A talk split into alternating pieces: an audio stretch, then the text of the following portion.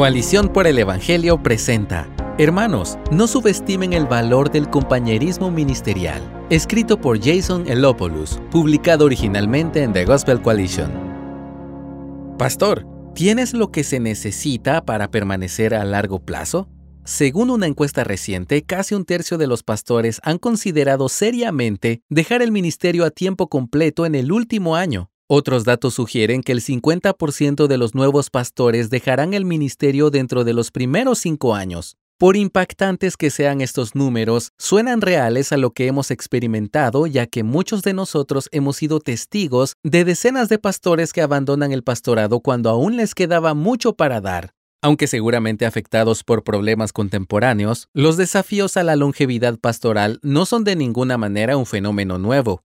Cuando Juan Calvino regresó a Ginebra en 1541, los primeros diez ministros que reclutó duraron un promedio de solo tres años en el ministerio. Una forma en que Calvino abordó este problema fue a través del establecimiento de la Compañía de Pastores, una cohorte regional de pastores que se brindan apoyo mutuo en el ministerio. Después de su creación, el tiempo promedio de la duración de los pastores ginebrinos en ejercicio aumentó a 14 años. La compañía de pastores se reunía de manera semanal para tratar los asuntos de las iglesias locales, discutir asuntos teológicos, pulirse unos a otros, trabajar en doctrinas controversiales y hacer pronunciamientos unificados sobre asuntos teológicos y prácticos. Reclutaron y enviaron pastores, hubo rendición mutua de cuentas y crearon estrategias por el bien del reino. Mantuvieron contacto grupal con otras congregaciones reformadas en toda Europa y alentaron el apoyo a las ramas languidecientes de la Iglesia de Cristo.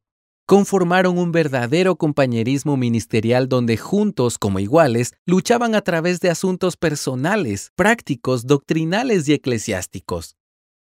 Formando una compañía moderna de pastores. Mientras los pastores de hoy consideran cómo evitar el agotamiento y terminar bien la carrera, Vale la pena emular este modelo del siglo XVI. Hace años vi a varios pastores amigos y conocidos caer en un pecado atroz y descalificarse para el ministerio. Sabía que las presiones del ministerio, las tentaciones del pecado y el desánimo de la vida podrían derribarme con la misma facilidad. Tengo una esposa maravillosa, ancianos llenos de fe, y no podría hacer lo que hago separado de ellos, pero decidí dar un paso más y contactar a siete compañeros pastores en mi denominación para formar nuestra propia compañía. Hacerlo se ha convertido en una de las grandes bendiciones de mi vida. No podemos reunirnos todos los viernes por la mañana durante tres horas como lo hizo Calvino en la Ginebra del siglo XVI. Estamos dispersos a lo largo y ancho unos de otros.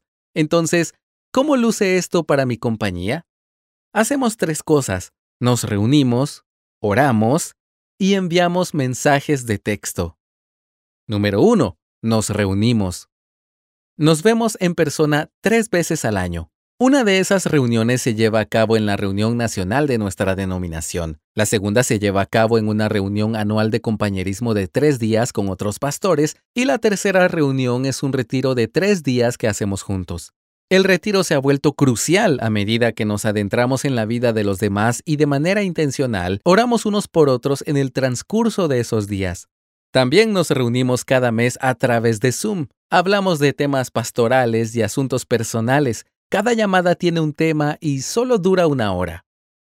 Número 2. Oramos. Oramos durante estas llamadas, pero lo más importante es que nos comprometemos a orar unos por otros con regularidad. Sé que tengo hermanos esparcidos por todo este país que constantemente oran por mí. Ese conocimiento hace un mundo de diferencia. Cuando uno de nosotros tiene una crisis pastoral, una reunión importante de ancianos o un miembro de la iglesia en una situación desesperada, enviamos una petición específica de oración. Cada uno de nosotros sabe que cuenta con una compañía de hombres que interceden en oración de inmediato. Número 3 enviamos mensajes de texto. El personal de mi iglesia y mi familia te dirán que estoy lejos de ser un experto en tecnología. Sin embargo, tener un hilo de texto con este grupo de compañeros pastores ha cambiado las reglas del juego para nuestra compañía. Recientemente estaba luchando con una pregunta teológica. Les envié un mensaje de texto y en 10 minutos tenía una lista de libros para consultar, artículos para leer y algunas excelentes opiniones sobre el tema. Busca a algunos hombres.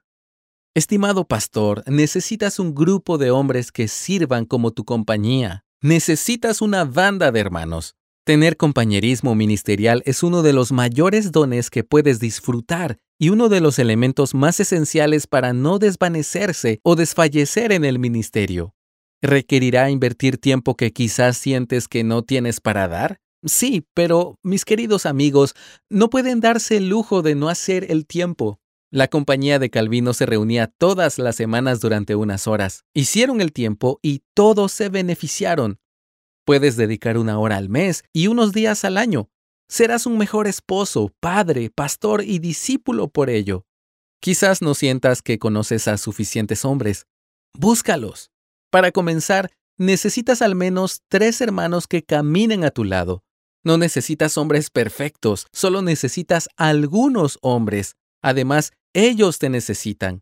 Está bien y a menudo es útil tener diferentes roles y fortalezas. Uno puede tener una visión teológica profunda, otro sabiduría pastoral única y otro valentía poco común para hacer preguntas difíciles. Juntos se servirán bien unos a otros. No es la debilidad pecaminosa, sino la sabiduría piadosa la que busca compañía en el ministerio. Resiste el orgullo que dice, estoy más allá de la necesidad de un grupo así. No estás más allá de la necesidad de que otros hablen a tu vida, ya sea para alentarte o hacerte rendir cuentas. Todos necesitamos hombres que nos recuerden nuestro oficio, nuestros deberes y nuestro llamado a la santidad. Esto requiere hombres que te conozcan y te llamen a capítulo cuando surja el deseo de renunciar, cuando estés divagando o enfriándote en tu devoción a Cristo o cuando estés perdiendo el amor por su pueblo.